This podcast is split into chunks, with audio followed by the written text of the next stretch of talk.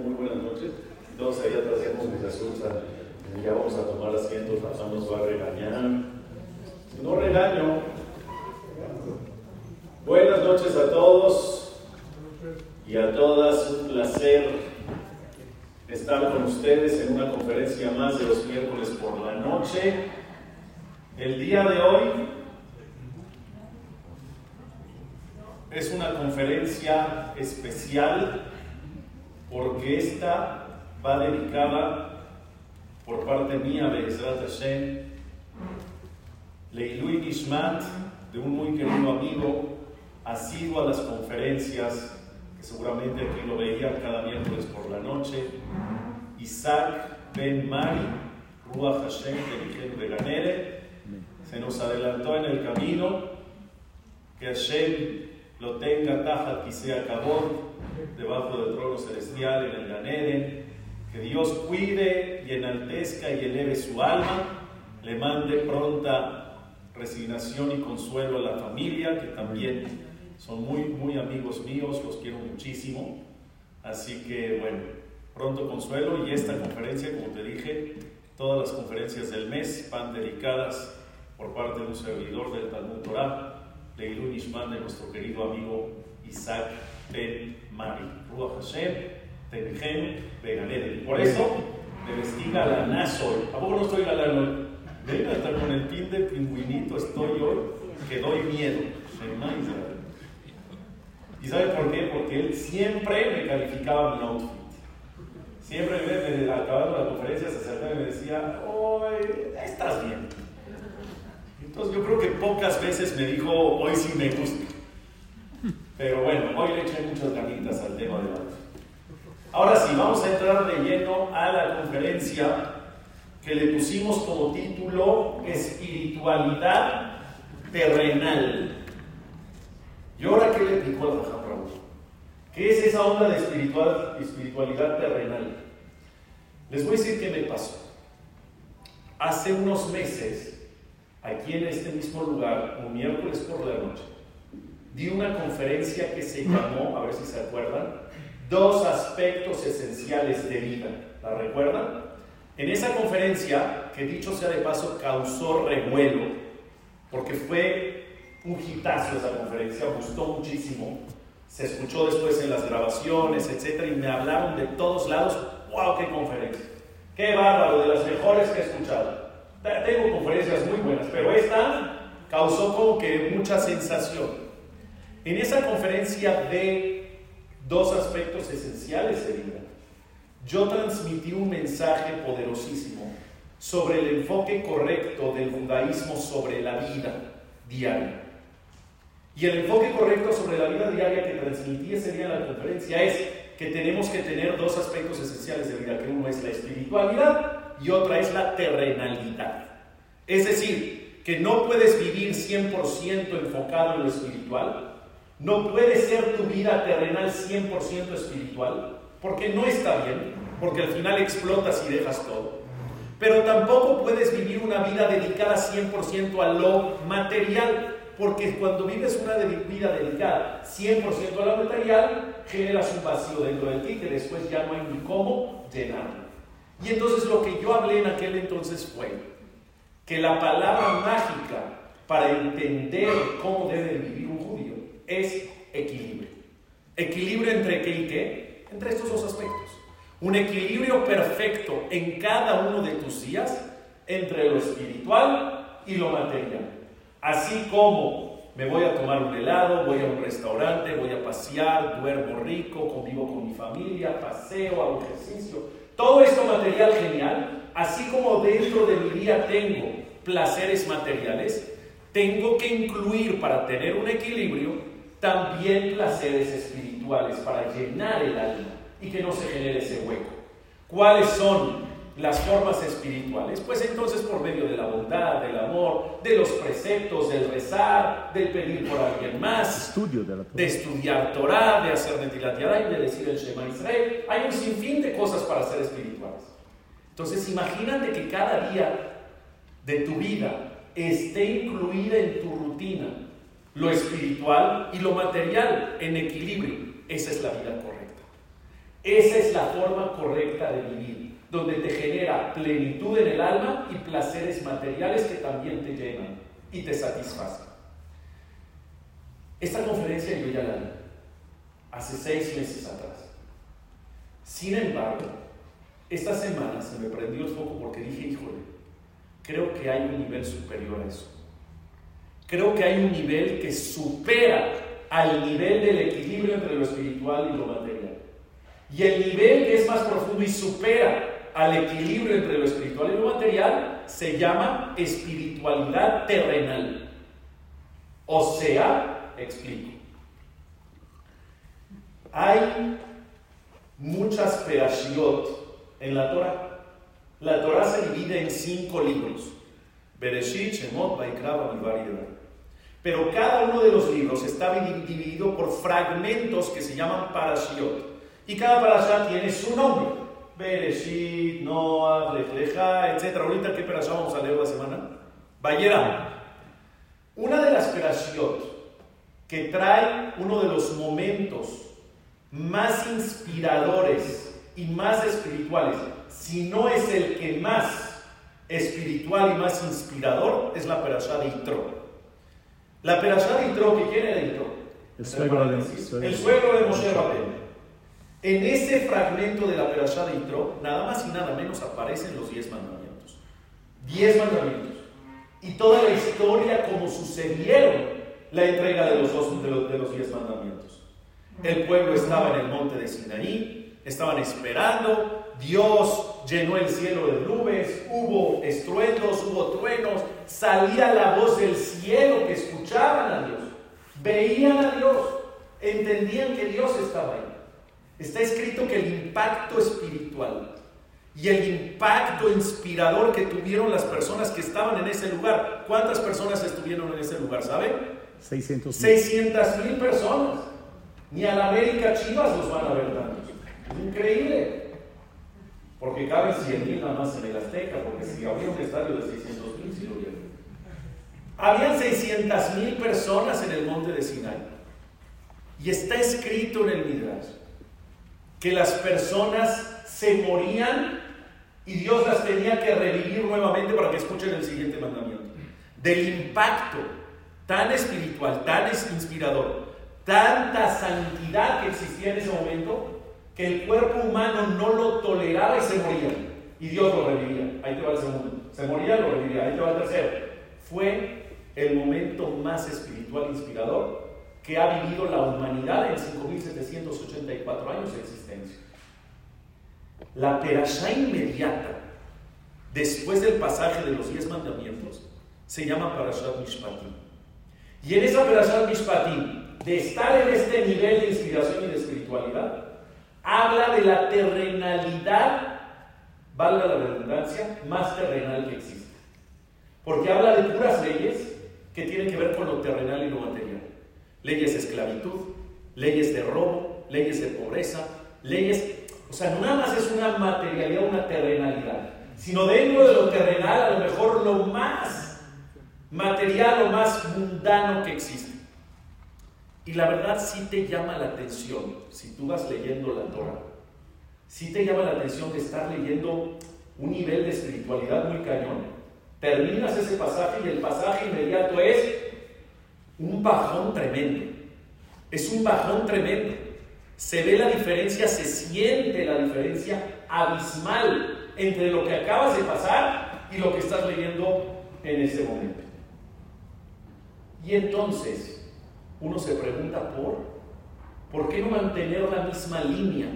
O si bien no puedes mantener la misma línea porque no existe ya ese nivel, pues a lo mejor bájale un poquito y ve bajando gradualmente. Pero una bajada así implicada como la del Superman en Six Flags, Shema Israel, ¿se subieron? ¿Te subiste alguna vez al Superman en Six Flags? No te subiste. Es impresionante cómo la persona conforme va creciendo van cambiando sus gustos. Yo era de montañas rusas, yo era de aventarme, de así tirar.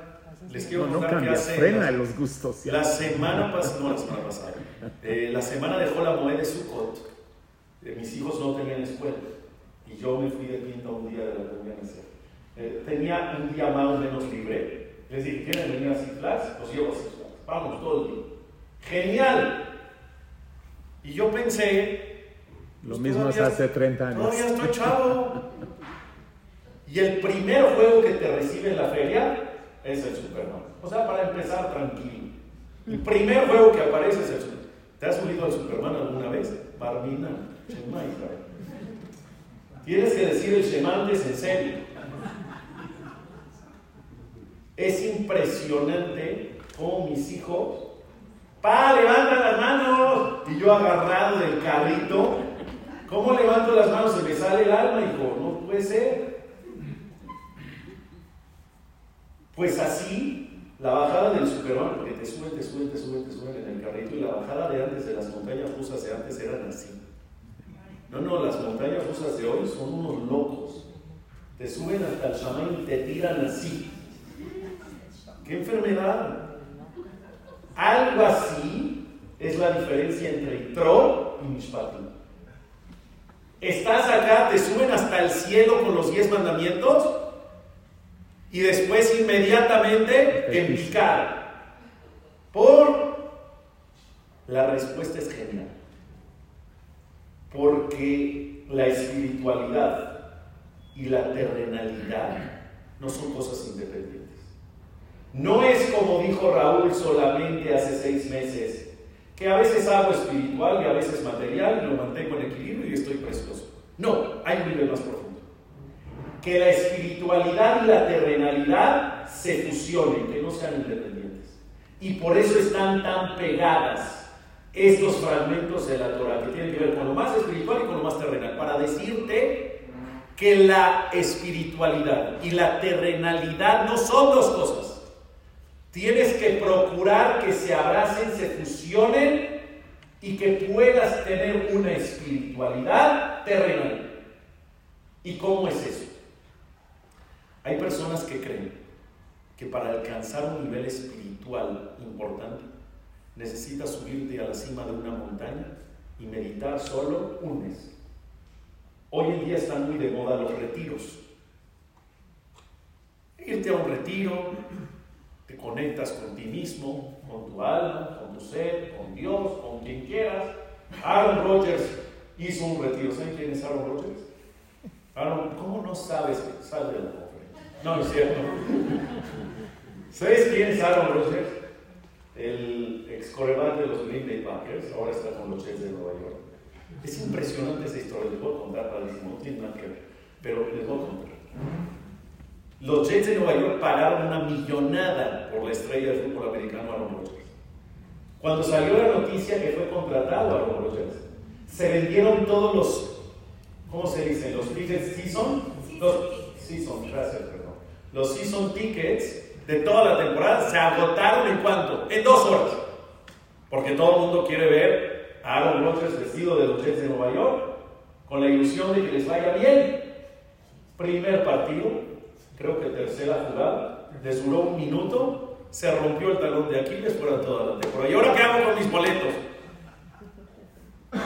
Es impresionante. Este hombre estaba decidiendo si se va a retirar del fútbol americano, si quiere seguir jugando, no sabía qué hacer de su vida. Y entonces, ¿qué dijo? Me voy a un retiro espiritual. ¿Para qué? Para encontrarse a sí mismo, para encontrar paz, para sanar su alma, para tomar decisiones con claridad mental. ¿Necesitas irte a un retiro para llenarte de espiritualidad?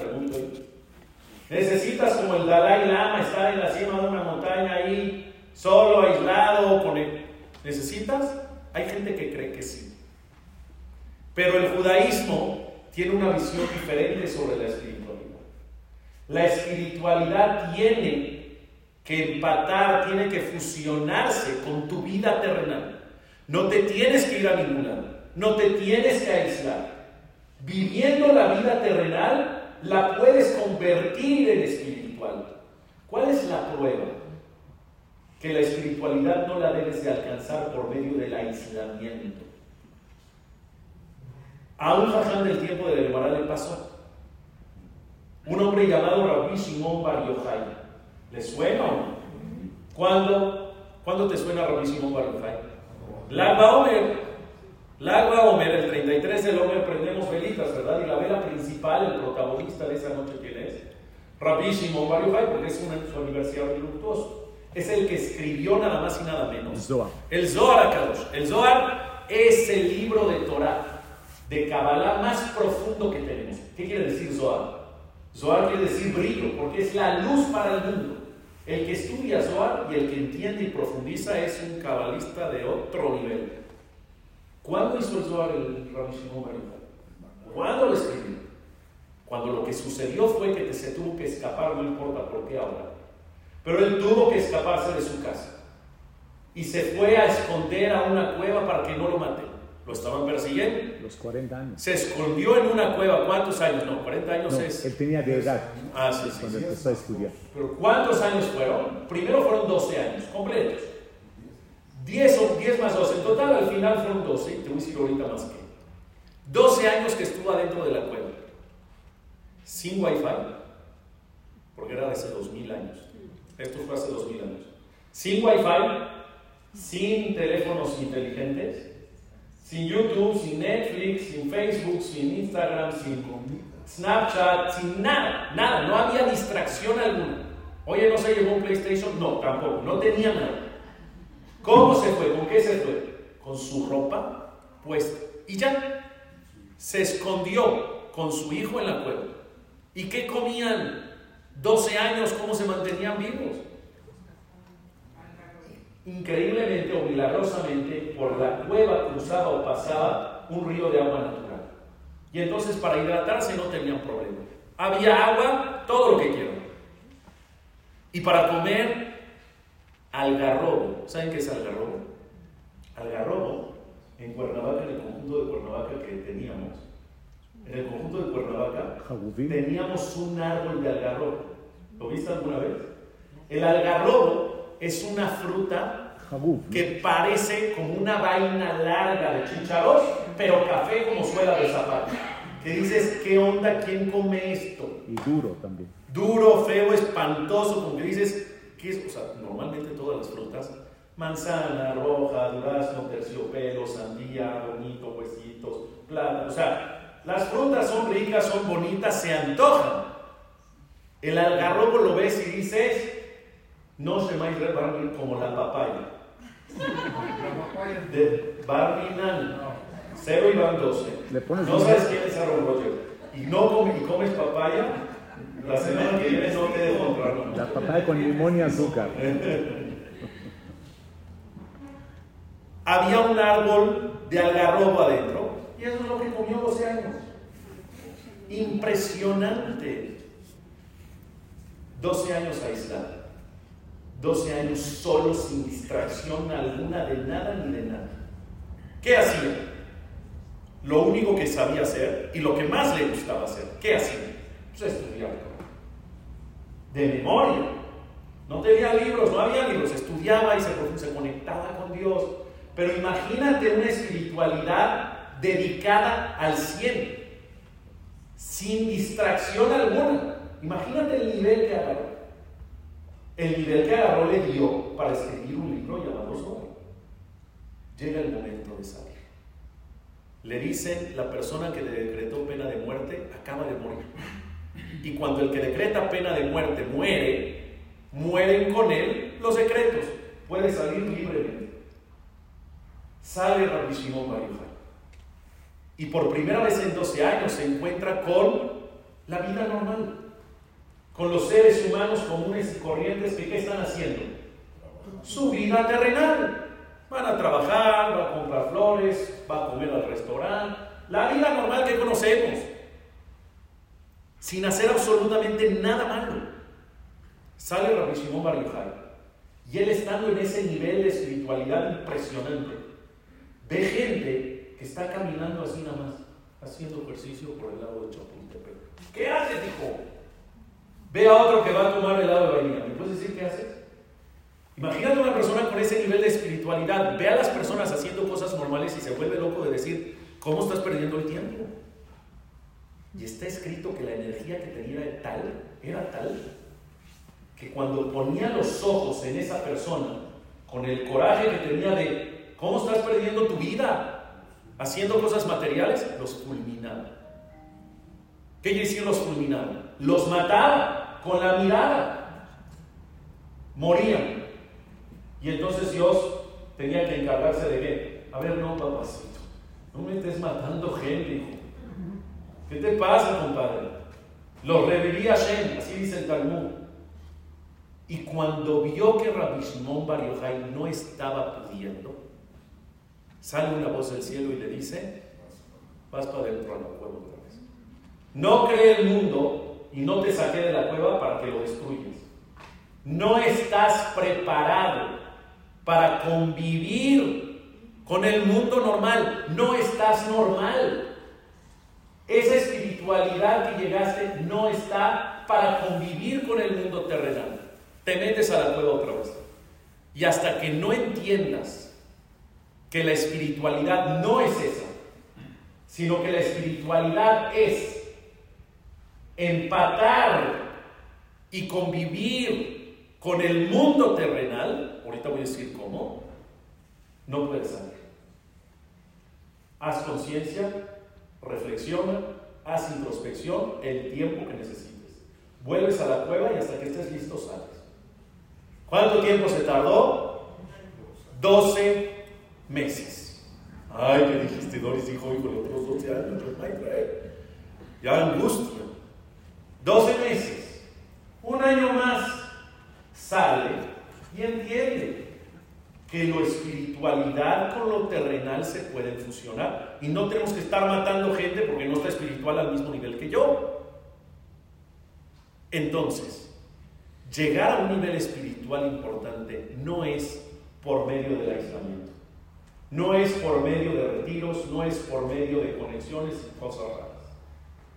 La espiritualidad que pide el judaísmo es la capacidad que tengas de fusionar tu vida normal, terrenal, y conectarlo con un enfoque espiritual. Ahora sí les voy a decir a qué me refiero. ¿Cómo se fusiona la espiritualidad terrenal? ¿Cómo? ¿Es terrenal tomar vino ¿Es un placer material tomar vino? Sí, pero cuando yo uso el vino, no para emborracharme, no para alcoholizarme y ahogarme.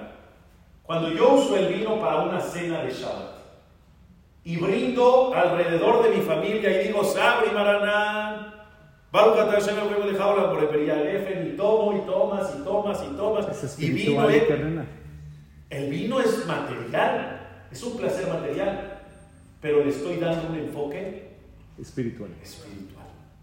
Le estoy dando un objetivo y una finalidad espiritual. Y todo lo que hago lo puedo enfocar a la espiritualidad, por más terrenal que sea. ¿Se acuerdan? No sé si les conté o no. Les conté que me fui a Portugal. Sí. era nada más así. Me fui a Portugal. Estuvimos hace un par de semanas en Portugal, André. Y fuimos a pasear, y fuimos a aprender, y fuimos a, a ver las escuderías y los barrios judíos y las sinagogas. Y tuvo mucho aprendizaje y mucho contenido. Pero la verdad, ¿para qué te miento? ¿También paseamos o no? ¿También shopeamos o no? dice Andrea nos hizo tiempo. Paseamos, nos divertimos, tomamos café en Europa, al lado de la Venecia portuguesa, un cafecito. Uy, no sabes qué bueno. Estábamos en un tren que nos llevaba de Lisboa a Porto. Porque de Lisboa a Porto son como tres horas y media de camino. Y estábamos todos el grupo que fuimos en un camión. Y para que no sea tan largo el trayecto, a la mitad paramos en una estación de, de esos trenes antiguos de vías y con vagones así de muy bonito, pero de esos antiguos. Para que no sea tan largo el camino, hora y media en camión y hora y media en tren. Mientras tanto, el tren está construido todas las vías por la orilla del río. Y después se conecta con el océano. Y es una cosa, es una belleza lo que ves, pero no te puedo no te puedo explicar la majestuosidad. Tengo fotos en el celular, acabando la conferencia, quien quiera se las enseño. Pero a la mitad del trayecto el tren se mete adentro del río. Así tipo Disneyland. Como que las vías se construyen o siguen construidas adentro. Y entonces como que te empiezas a meter por los cañones, las montañas. Yo no te puedo explicar, yo no daba crédito a lo que mis ojos veían. No, no, no, no estaba entendiendo. Era un paraíso. Y todo el mundo impactado, y todo el mundo feliz de lo que estaba viendo. ¿Y eso es material o eso es espiritual? O sea, estamos paseando, la estamos pasando bien, estamos cotorreando, estamos de paseo, estamos de vacaciones y dices, bueno, esto es un placer material, esto es terrenal. Hasta que en un instante me puse de pie en el balón, porque todo el grupo ocupamos un mismo balón. Y les dije, señores, señoras, ¿están volteando a ver lo que estoy viendo? ¿Ven por la ventana la maravilla que estamos viendo? ¿Quién creó esto? Hizo Dios. La majestuosidad que estás viendo la hizo Dios cuando? En Bereshit. ¿Quién mantiene todos estos árboles? ¿Quién riega todos estos? ¿Quién creó las inmensidades o la inmensidad de las aguas? ¿Quién? Dios en Bereshit, ¿verdad? Y lo sigue manteniendo hasta el día de hoy, ¿verdad? Hay que decir una veraja. ¿Sabían o no? ¿Sabías que cuando ves una belleza natural que te impacta, que te simbra, que te mueve, tienes que decir una veraja o no? Cada vez que me veas, Gabriel, dices una veraja. Ahora sí me puede la Ahora sí, la verdad, Como de otro.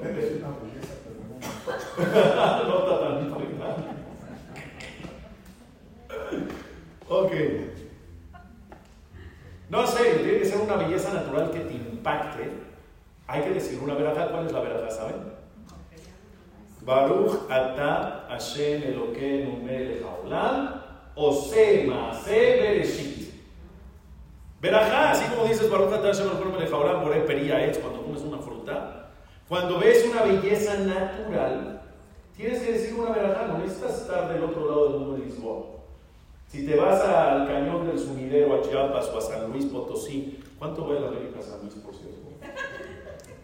Bueno, están jugando. ¿Y sabes cuánto vale la América San Luis? Bueno, tres meses. ¿Están jugando ahorita? Sí. Y estoy dando conferencia, no soy un sabio.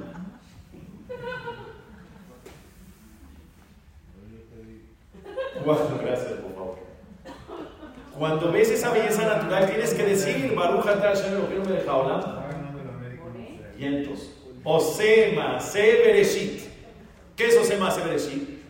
Que haces maravillas o que creaste maravillas desde Bereshit. Ese momento de placer material, de paseo, de relajo, de cotorreo, en el momento que dices ese barajal, ¿qué se convirtió? ¿En qué se convirtió ese momento? Espiritual. En espiritual.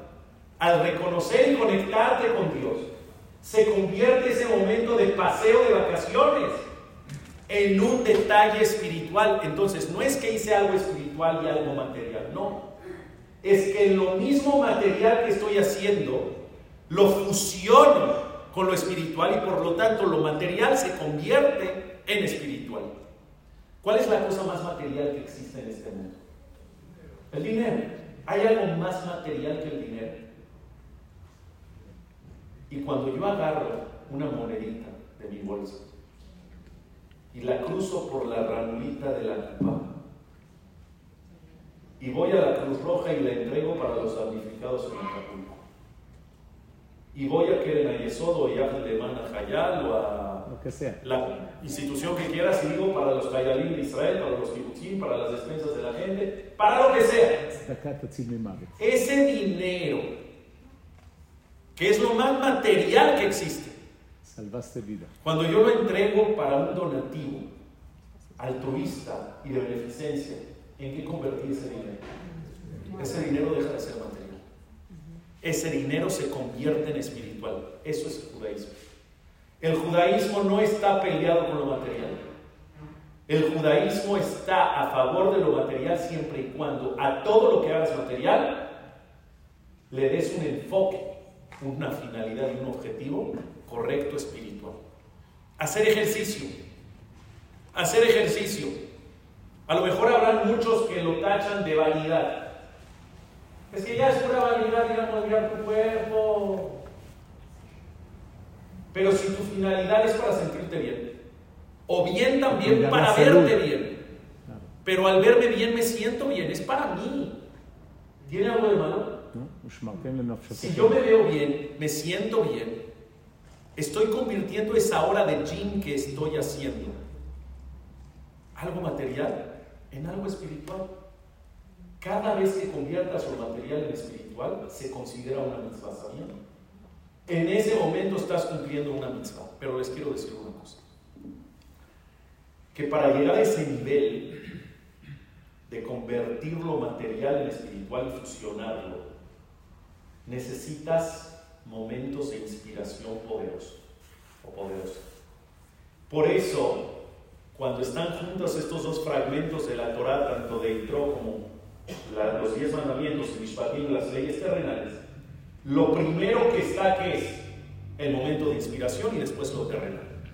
Para poder hacerle frente a la vida terrenal y poderla convertir y abrazarla como algo espiritual, necesitas siempre primero un momento de inspiración que te prenda la chispa. Necesitas un momento de inspiración que te guíe el camino. Les pregunto, ¿todo el mundo tiene un momento de inspiración en su vida? ¿O hay quien no le llega? Porque hay personas que como que viven perdidas en el término espiritual, como que no se conectan nunca. Como que nunca tienen ese calorcito de alma, como que nunca lograron conectarse. ¿Eso qué quiere decir? Que nunca les llegó un momento de conexión. Que nunca tuvieron una experiencia de, inspiración. Hay una regla en la Gemara que dice, todo mundo, sin excepción alguna, tiene su momento de inspiración, por lo menos uno en la vida. Ese momento donde puede ser tu despertar. Ese momento donde puede ser tu conexión de ahí para adelante. Lo que sucede es que hay personas que no lo saben aprovechar. ¿Por qué? Porque lo adjudican a la casualidad. Porque lo adjudican a cualquier otra cosa, menos a un momento donde Dios estuvo ahí y te está inspirando. Entonces, cuando tienes ese momento de inspiración, pero no lo sabes ver, pues entonces no te conectas y no lo aprovechas. El tema es otro. Para todos los que tenemos o hemos tenido momentos de inspiración alguna en algún momento, y si lo sabes reconocer, hay dos tipos de personas. Una que se inspiran en el momento y les sirve para el momento y a lo mejor uno, dos, tres días después o una semana. Y después se termina. Regresa a la vida normal sin tener esta conexión espiritual, sin tener este enfoque de lo material en lo espiritual. Normal. Y hay otro tipo de personas que ese momento de inspiración lo aprovechan y no solamente les sirve para el momento y días después, sino ya para toda la vida. Ese momento de inspiración es su motor para toda la vida. El Maimónides, el Rambam, lo explica o lo ejemplifica de la siguiente manera. Él dice que imagínate que una persona va caminando por la noche en la calle, pero en las penumbras. Estás, no sé, por un camino en el bosque, no hay una sola luz, completamente oscuro. ¿Has estado alguna vez en la carretera de noche y apagas las luces del coche? No hagan eso, es peligroso. Pero el que lo ha hecho, ¿cómo se ve la oscuridad?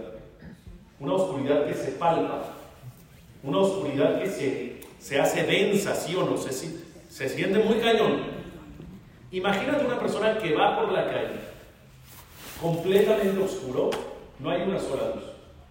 Y de pronto, un rayo de luz. ¿Cuánto dura? Tres segundos. ¿Ilumina o no? Ese rayo de luz te hace un flashazo de tres segundos.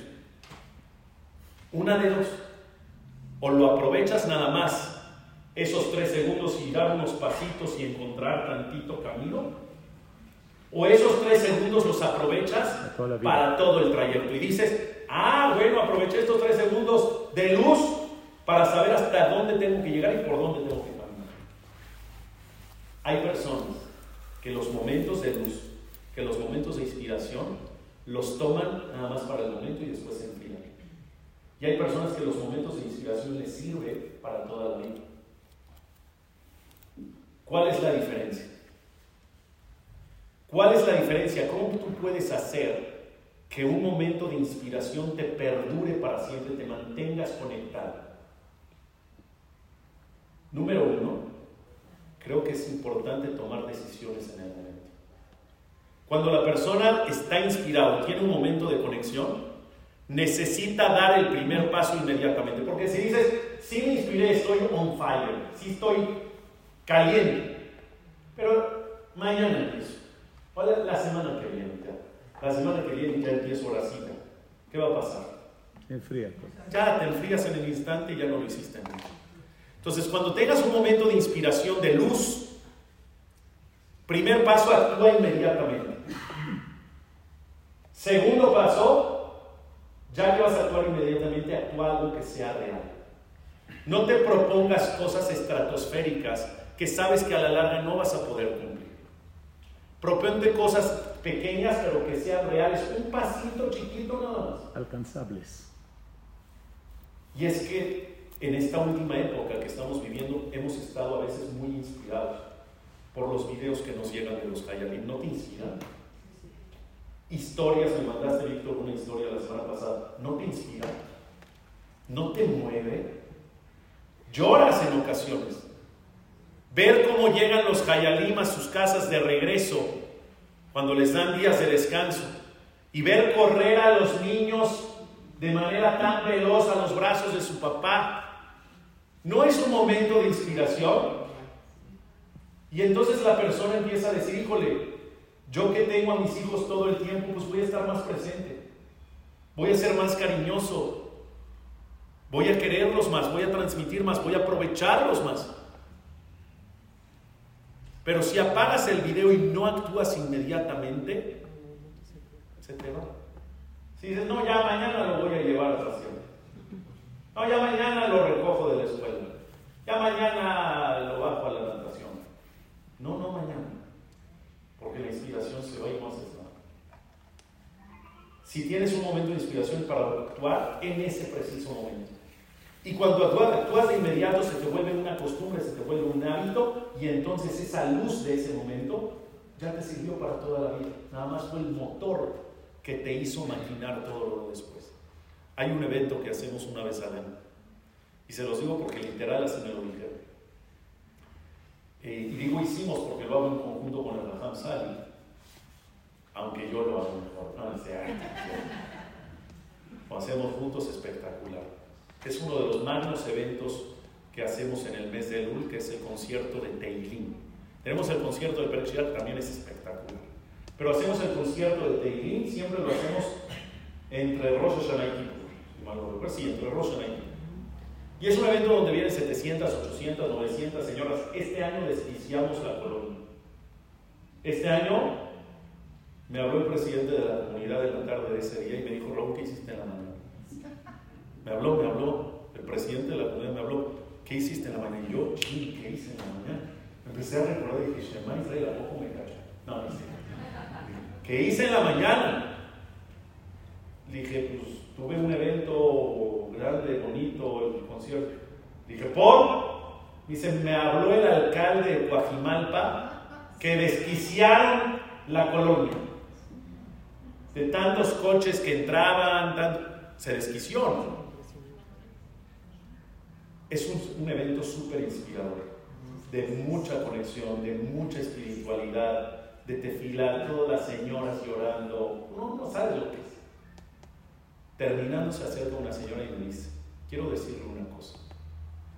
Este momento de inspiración me carga para todo el año hasta llegar otra vez a este evento. Este momento de inspiración no me sirve para ahorita decir, ya, quiero ser mejor, a gente, quiero mucho, y mañana lo mismo y pasado. No, no. Este momento me llena de pila, me llena de espiritualidad. ¿De aquí a qué? De aquí a un año que vuelva otra vez a. Y la verdad, la verdad, mi admiración plena para él. Si un momento de una hora la carga o le carga el alma para todo un año, eso es lo que busca Dios. Todos tenemos momentos de inspiración. Hay que saber aprovecharlos hay que saber primero detectarlos, después aprovecharlos y aprovecharlos no momentáneamente, sino para un largo recorrido. De esa manera, si tú aprovechas esos momentos de inspiración que tienes, vas a ser capaz no solamente de tener una vida equilibrada entre lo espiritual y lo material, sino vas a tener la capacidad de aún en lo material poderlo convertir en espiritual. Por eso la conferencia de hoy se llamó espiritualidad terrenal, porque no son dos cosas, es una sola cosa, que esa es la filosofía correcta judía. Puedes hacer de lo permitido lo que sea material. Si le das un enfoque espiritual, estás de otro nivel. Muy buena noche.